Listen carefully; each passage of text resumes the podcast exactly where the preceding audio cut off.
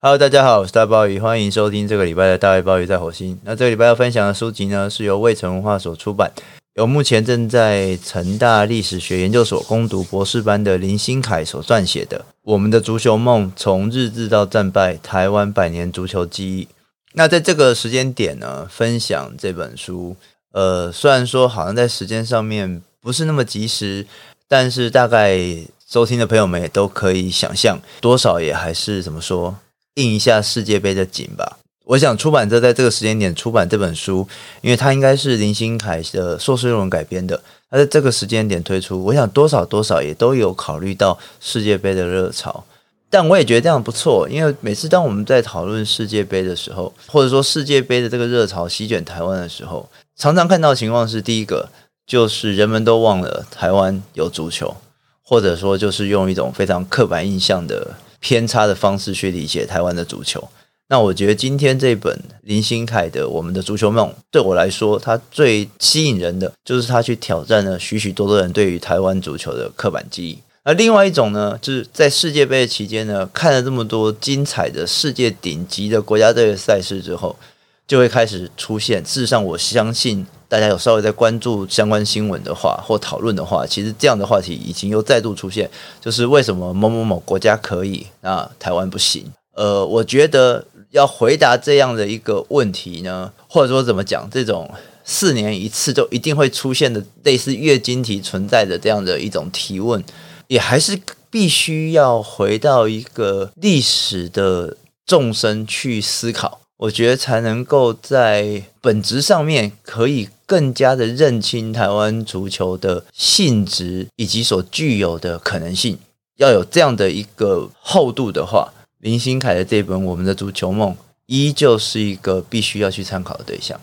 来谈今天这本书之前，先谈一个至少就曾经是一个足球迷的包包来讲，一些比较个人式的感触或想法吗？至少就我自己来说，在台湾。如果你要让一个足球迷翻白眼翻到死的话，其实我认为最简单的一个关键字就是你在他面前高喊一声“足球元年”。真的，我相信，呃，因为这个“足球元年”这个字呢，我觉得它已经是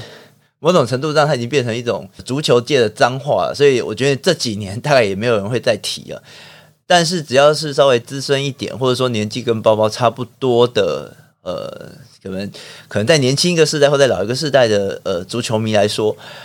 哦，听到“足球元年”这四个字哦，一定是马上躁动啊。那个这个不知道该怎么形容的心情啊，就是真的就是白眼翻到死。这个口号呢，是在西元两千零二年的时候，由当时的总统陈水扁喊出了这句口号。我自己是感觉这个“足球元年”的四个字，当他被喊出来的那个瞬间。他就像受到诅咒一般，不断的、不断的、不断的向下沉沦。从一开始还让人有一点点期待的一个政策的宣示啊，最后变成了一句几乎就是让人冷笑的嘲弄啊！就像刚刚说的，最近这几年根本就更没有人在说这四个字了。那个应许的元年从来没有真的来过。那从二零零二年到现在，二十年经过了。那四年一次世界杯的大拜拜的热潮，也就是我们最近所经历的。那每四年都还会经历一模一样的情况，就是在热潮前后呢，呃，多多少少除了在介绍这一些世界强队、报道整个世界杯各种球赛的这些胜负以外，一定会有媒体对于台湾的足球现状，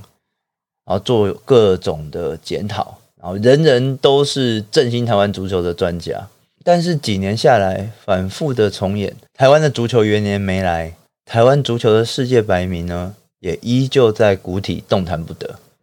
那这二十年来有说什么变化？至少就包包自己的记忆点来说，好像都是比较沧桑的。这我也要讲，这可能跟呃我的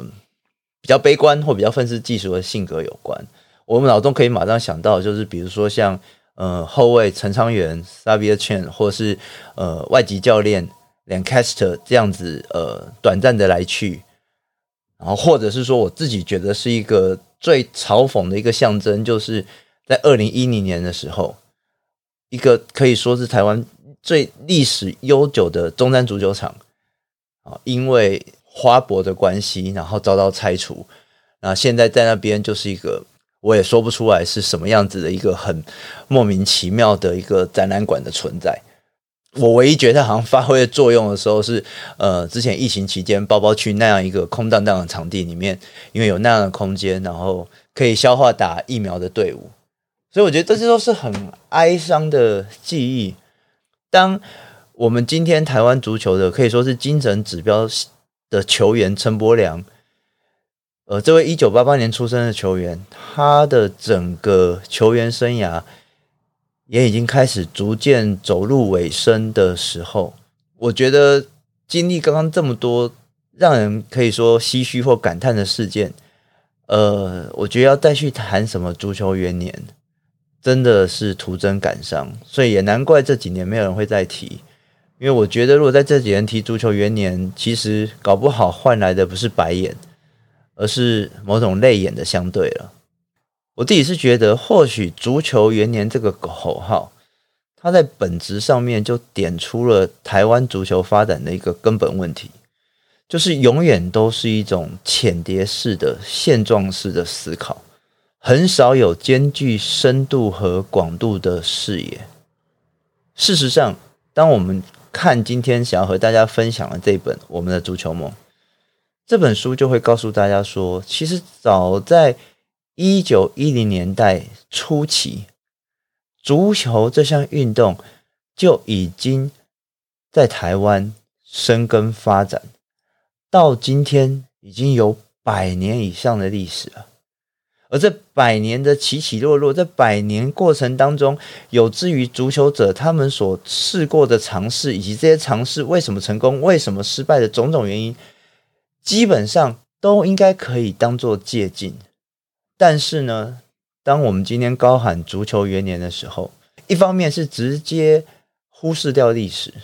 而这一些宝贵的历史的经验，或者说历史的教训。绝对不是说我们高喊一个什么元年这样一种类似啊砍掉重练的论述就可以取代的。事实上，足球这个来自西方的运动和作为殖民地的台湾在命运上面有着高度的重叠。台湾的足球史感觉上好像是限定在台湾这个地区，但如果当我们真的去回顾台湾足球史的时候，又会看到它其实。三不五时的都会涉及的世界大势的变化，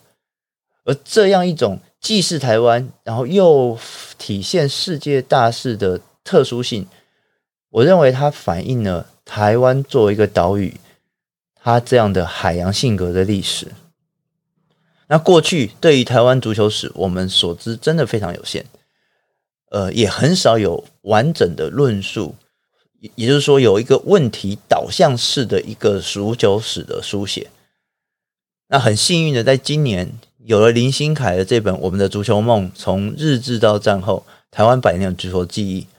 刚好可以填补上了这一个知识的缺口。这本书从刚刚说的一九一零年开始，一路写到当代。呃，它不只是一个单纯的历史的描述的书籍，作者还借由对于历史的溯源。至少在包包看来，试图去翻转或者说挑战人们对于台湾足球的三个很常见的刻板印象或者说偏见。那这本《我们的足球梦》挑战的第一个偏见，就是日治时期的时候，台湾只流行棒球吗？当我们去回顾日治时期台湾的体育史的时候，你就会发现，台湾在日治时期并不是只有棒球这一项运动生根发展和茁壮。足球在台湾，从一九一二年的时候，就由当时台南长老教中学，也是今天的长荣中学的英国籍校长万荣华的推动，让台南呢成为台湾足球的重镇。那除了这一条由传教士引入的脉络之外，另一方面呢，日本殖民地政府其实也非常的积极的在台湾推动足球的运动。那所以，当我们提到日治台湾，多数人想到的都是棒球，但是其实忽视了日本呢，在当时是以大英帝国作为一个仿效的楷模，所以源自于英国的足球运动，也自然就成为日本政府在不管是推动在本岛或者在内地体育的重点项目，甚至在一九一一年的时候，日本的舆论还一度出现所谓的“野球有害论”的呼声。那这个就是另外一个我觉得比较复杂的问题。总而言之，就是认为棒球有种种种种的不好。那对于这样的一个棒球的批判，特别是从教育角度对棒球的批判，让足球的气势一度超越了棒球。那这样一个日本国内的这样一个讨论，或者说一个风气的转向，也影响到了台湾。所以，我们可以说，在刚刚那个传教士带来的一个民间的力量，以及官方的主导的推动，这两相作用之下，其实足球在日治时期的时候，在台湾全岛可以说是遍地开花，成立了大大小小的不同的联盟协会。台湾的足球呢，还曾经数度的远征日本啊，比如说像刚刚提到的长老校中学，它因为作为一个教会学校，所以它时常受到日本政府的打压。那长老教中学呢，曾经在一九三四年的时候，以这个修业旅行的名义前往日本，用友谊赛的形式去挑战当时日本的各大的这种足球的高校豪门。那虽然说最后的结果是以两败一和收场，但是呢，这样的一次的友谊赛的修业之旅，已经让台湾的足球可以说在日本有一定的能见度，崭露了头角。那在长老教中学这样出世笛声之后，之后呢，台湾的这些足球少年们也曾经数度去挑战有“足球甲子园”之称的日本全国中等学校足球大会。呃，虽然说这样的一几度的挑战啊，都没有取得像我们大家比较熟悉的1931年，呃，加农在棒球上面的成绩，但足球呢，依旧成为了台湾人隐隐和日本人竞争。对抗，然后进而可以去实践自我的重要舞台。我们的足球梦所挑战的第二个偏见是：战后台湾足球不行，全部都是靠香港人这些移民来支撑。呃，这个偏见本身刚好也就是台湾足球的第二个阶段。也就是说，当一九四五年太平洋战争结束以后，中华民国政府接收了台湾，那整个政治上面的政权的转移，也让台湾的足球呢。呃，从日治时期的样貌进到了国民政府统治底下的一个全新的阶段，在这个阶段的台湾足球，它受到中国，尤其是中国，其实两个足球发展的重镇，就是上海和香港两地的足球发展所牵引。我们的足球梦作者林新凯在这里就挑战了过去台湾人都不踢球，必须由香港来的所谓的港脚担起中国足球荣光的这一种刻板印象的说法。作者他考察了战后初期的台湾体坛，其实，在当时台湾人对于足球是充满热情的，举办了各式各样的赛事。那其中呢，呃，比较有名的一场赛事就是刚刚所说的，以长荣中学为主体的台南市代表队，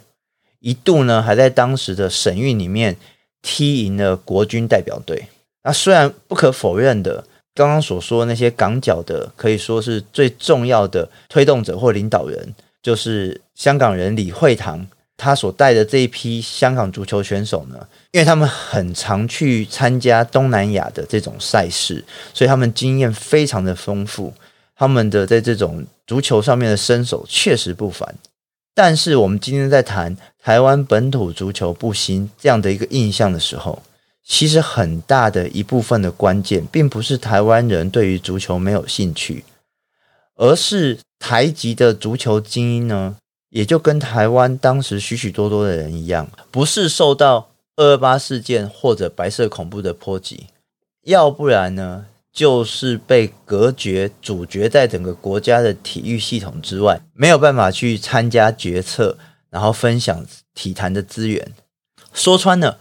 不是没有兴趣，也不是没有意愿，也不是没有能力，而是根本没有办法进入那个体系之中。所以从结果论来说啊，当时他的国家队都是香港人，所以台湾人都不踢足球，这样的推论其实是是偏差的，是没有看到整个事情核心的片段的说法。这样一种隔绝，要一直要到一九六零年代。由当时的选手陈光雄，可以说他破冰之后，台湾足球员才开始有机会入选国家队。所以换句话说，台湾本地的足球在战后的萎缩，其实就是整个台湾族群问题在战后的缩影。到了一九七零年代以后，当时面对了退出联合国这样的一个重大的危机，政府呢开始积极的推动运动赛事，来转移整个社会内部的不安，然后以在国际的运动赛事取得佳绩，来抚慰一下岛内骚动的人心。那这样的一个国家的政策呢，足球本来也是其中的一个重点，但是在当时。因为种种的这种两岸的角力的政治的关系，香港与中华足协分道扬镳的情形下，人们才发现说，大量依赖香港球员的结果，台湾的足坛几乎可以说是一片荒芜。那意外的是，相对于男足世界的排名每况愈下，诶，中华女足木兰队反而逆势成长，从七零年代末开始。屡创佳绩，然后也就所谓的为国争光。可惜这样的一种为国争光式的足球的新颖，最后呢，终归是昙花一现。最后木兰队的种种的荣光，可以说在九零年代以后呢，近乎瓦解，然后趋于黯淡。在作者的分析里面，这样以国足光荣来推动足球运动。然后去打造所谓的体育保送的升学制度，也就是体保生的制度，只将资源集中在培养少数有机会可以为国争光、可以参加国家队的体育选手，而不是广泛的去深耕社会的基层，其实是一个非常不健康的发展。这些被重点培育的体保生，他们又被受限，只能选择体育科系。那当这些呃体保生发现说，呃，当时台湾的社会连业余联赛都很难营运，做一个足球员，当他毕业以后完全没有就业保障的情况底下，也就纷纷选择退出。相比之下，因为棒球有办法走向职业化，可以有个更稳定的根基，但是足球始终没有办法有一个类似这样的一种保障。而造成了球员不断的流失。虽然说后来因为这个华视开始去播了世界杯，每一届世界杯台湾都有电视台转播，然后成为一个非常重要的媒体现象，可以激起无数的热潮和无数的讨论。但是台湾的足球环境始终没有得到对应的成长。而当时间到了第三的阶段，也就到了二十一世纪的时候，作者在这边挑战了另外一个。重要的偏见，我把那个偏见归纳为说，没有出国比赛得冠军，难道就是足球沙漠吗？也就是作者这边挑战，我们总是会把台湾视为足球沙漠的说法，其实依旧是在刚刚那一个国足光荣的某种遗绪或是幽魂之下的一种论述。那当二零零二年的时候，日韩世界杯证明了说，亚洲人的日韩。或者说中国都能够跻身世界足球的列强，那这样的一个冲击，其实给台湾足球呃激起了一连串改革的尝试。这也是为什么会在那个时候政府会喊出“足球元年”的口号。那这一系列尝试，包括说引进了五人制的足球，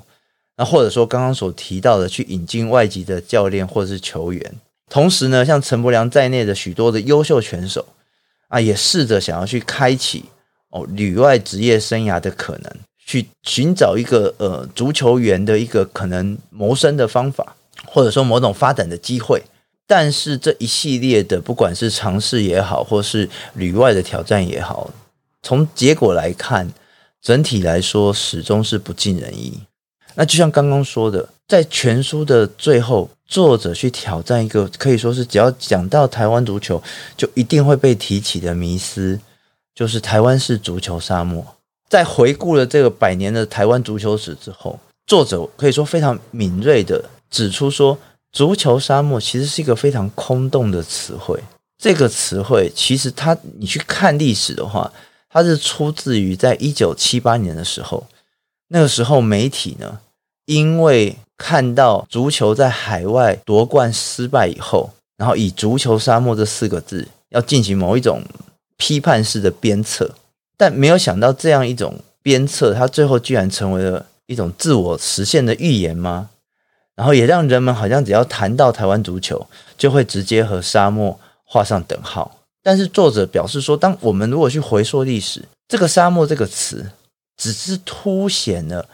为国争光的国足论述。也就是说，似乎好像只有赢得了海外的名次，才算震惊足球的这样一个可以说是非常偏差概念的一个体现，忽视掉了说，其实体育它。存在的价值不是要去为国争光，而是它是一般人日常休闲的一环，它必须要走入每个人的生活之中。就像作者所提到的，很多人会很意外，其实今天呢，足球是非常受到小学生欢迎的运动之一。我非常赞成这样一个观察，就是假设你。有空，你在六日的时候去前往一些校园啊，或是说一些有相关足球场地的这些公园啊，你就会发现很多这种儿童的这种足球的训练班、训练队、训练营，在每一个六日吸引了无数的家长和学生在球场上面参与这项运动。那就像作者在书中所描绘的。你可以去那些地方看看那些假日在球场上面练球也好、比赛也好的孩子们的表情，他们是单纯的享受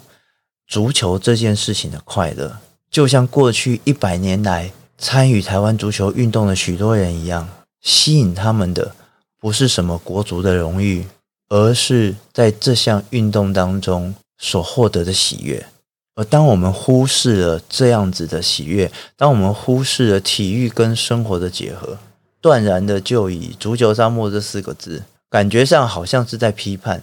感觉上好像哇，用一种呃旁观者的角度做出那种冷言冷语式，但其实只是彰显自己，但其实并没有深切去了解足球，也不了解足球在台湾历史发展的这样的一个断言的时候，其实是非常的可惜，而且也。对于台湾足球来说，是一次又一次的伤害。而回到我们的《足球梦》这本书，在此之前，其实也有类似像《台湾足球六十年》这样的书出现。但是我们的《足球梦》呢，我觉得它最特别是它有一个非常明确而强烈的现实的意识。而透过历史的回顾，它要去挑战台湾足球发展的各种迷思。所以也因为这样的一种现实的意识，那也因为这样去挑战各种刻板的印象。所以让这本书，我觉得它变成一个非常精彩的书。那当我们看到书中所描绘的这一百年的台湾足球运动，它一方面呈现的是足球这项运动的复杂。作为殖民地的台湾，足球的运动的每一个起落，都和国内外的政治大事紧紧联动。事实上，这并不是台湾独有的现象。那如果对这个题目有兴趣的朋友，其实可以去看英国运动作家。哥德布拉特他的两本书啊，其实都有中译，就是《足球帝国》，一归英格兰社会的华丽与苍凉啊；另外一本是《足球是圆的》，一部关于足球狂热与帝国强权的全球文化史。这两本书如果你去看，它其实就明确的指出，作为一项全球化的运动，足球始终和国家权力有着密不可分的联动。那除了呈现说啊足球的这样一种全球化的复杂之外，另外一方面，我觉得也许是更重要的，就是我们的足球梦它所要传递的那一个某种价值观，或是某种理念，那就是足球这个运动它其实可以非常的简单，或者说非常的单纯，踢球就只是为了纯粹而直接的快乐。所以，我当我阅阅读到书中这些讨论的时候，其实我脑中第一个想到的是包包非常喜欢的一个足球漫画——平内夏子的《足球之梦》。在《足球之梦》这个可以说是以日本卡达悲剧为蓝本所绘制的足球漫画当中，在最后的结局的时候就有提到，就是我们常常都说球员的英文是 player。那如果从这个最简单的来看，这个怎么字首字根的话，他就是在玩的人。比赛当然有胜负，那比赛的胜负当然涉及了大我的融入，但最终还是回归玩这个运动最原初、最基本的那个魅力。而我也非常赞成作者所说的，也就是刚刚所提到的，唯有在台湾各地绽放着踢球玩耍时的笑容，或许我们也才有办法，能够在这个被硬套上足球沙漠的岛屿上，重新呈现足球的绿洲。世界杯不论结局如何，已经告一段落。希望在下一届世界杯的时候，经过这四年的时间，我们能够摆脱掉各式各样的迷思，让更多的人在台湾，在这四年的时间内，因为足球绽放出各式各样的笑容。也许在那样只重排名、只重战绩的人眼中，台湾足球还是沙漠。但真正了解、真正喜欢这项运动的人，我们可以在这一些别人口中的沙漠之中，种出属于我们自己肥沃的花园。我是大卫鲍鱼，以上是这个礼拜大卫鲍鱼在火星，我们下次见。